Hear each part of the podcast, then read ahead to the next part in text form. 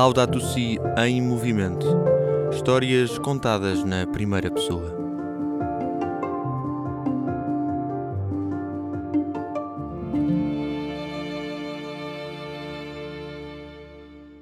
Olá, bem-vindos ao podcast Laudato Si em movimento. Histórias contadas na primeira pessoa.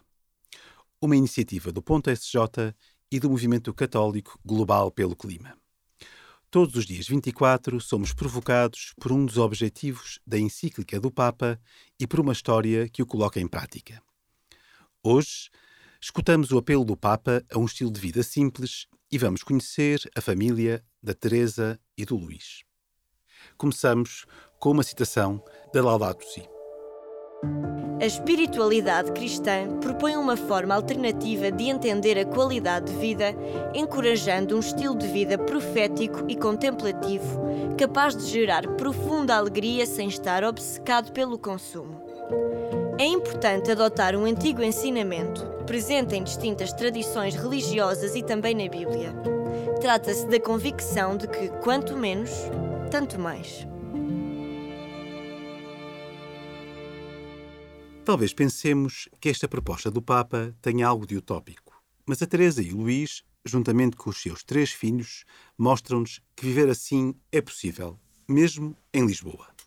A Teresa é bioquímica, o Luís é economista e desenvolve projetos na área da justiça intergeracional. Falámos com a Teresa, acompanhada pelo elemento mais novo da família, a Maria da Paz. E começamos por querer saber como conheceram a Laudato Si. Eu soube da encíclica logo que ela saiu e foi, foi surpreendente e, portanto, foi, foi bastante divulgada e nós soube logo na altura, mas só cerca de um ano depois é que eu comecei a aprofundar. E, curiosamente, foi através de um ciclo de conferências eh, organizadas por sociólogos e, portanto, foi numa planteia de sociólogos, maioritariamente ateus, que falavam do, da, da encíclica e, sobretudo, do Papa Francisco como mais um autor dentro dos vários autores que abordam as várias perspectivas das, das alterações climáticas, comecei a explorar um bocado os capítulos. A nossa convidada sublinha ainda o modo como o pensamento do Papa influenciou diferentes autores. O Papa Francisco, eh, nesta perspectiva de um autor que tinha uma estrutura sólida, eh, muito importante e inovadora, portanto, também visto aí em termos científicos, a trazer, a trazer esta novidade da perspectiva da ligação da justiça social às alterações climáticas como algo inovador, que era trazido pela encíclica. Apesar deste entusiasmo, houve momentos em que as opções deste casal não foram compreendidas.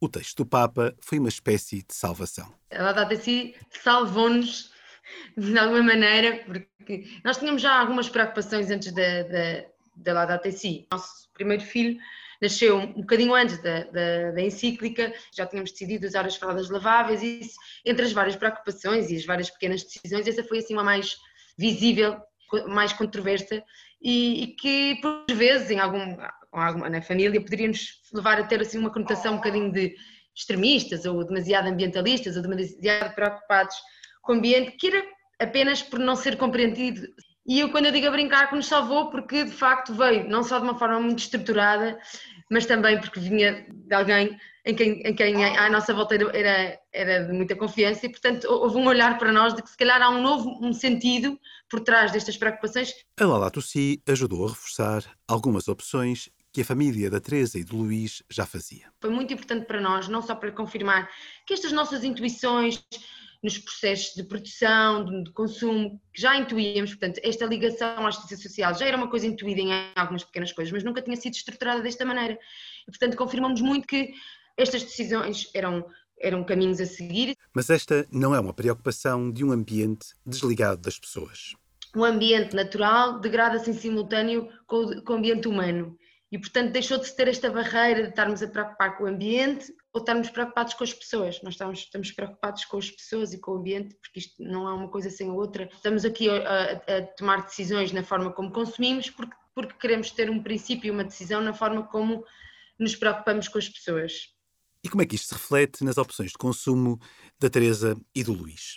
O consumo é uma área enorme, mas essas áreas aplicam-se desde os detergentes que usamos, aquilo que consumimos em termos alimentares, a alimentação, procurar o mais local, o procurar o mais sazonal, temos, por exemplo, temos vários cabazes de pequenos, de pequenos produtores que nos chegam, a maneira como oferecemos presentes. Hoje em dia, poucas vezes oferecemos coisas novas e não porque a opção seja poupar com isso, mas porque aprendemos a, a que, é este o mundo, a importância do mundo da segunda mão. Nem tudo tem que ser novo e etiquetado eh, para toda a gente, não há recursos possíveis para isso tudo. A questão do ser feito por nós, ou até dar uma coisa nossa, sentimos até que nos estamos a dar a nós, ou darmos uma coisa que nós gostamos, implica muito mais de nós do que dar um vale de algum lado. Reaprender a dar, a dar sem ter que consumir, nem tudo tem que ser comprado, e a maior parte das coisas são simples de se fazerem. Também nos liberta e nos torna muito livres em relação a tudo o que temos que comprar. E numa altura em que talvez demasiado cedo começamos a ser bombardeados com anúncios de Natal,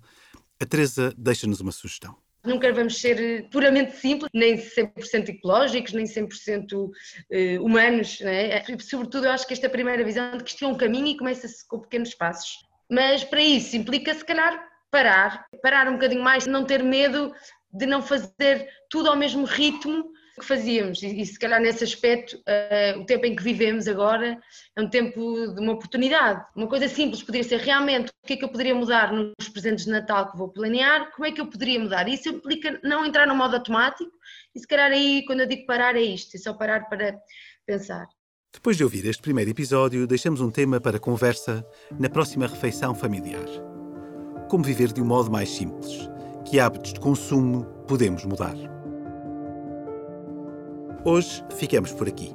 Voltamos a encontrar-nos no dia 24 de novembro para mais um episódio do podcast Laudato Si em Movimento, uma proposta do Ponto SJ e do Movimento Católico Global pelo Clima. Laudato Si em Movimento. Histórias contadas na primeira pessoa.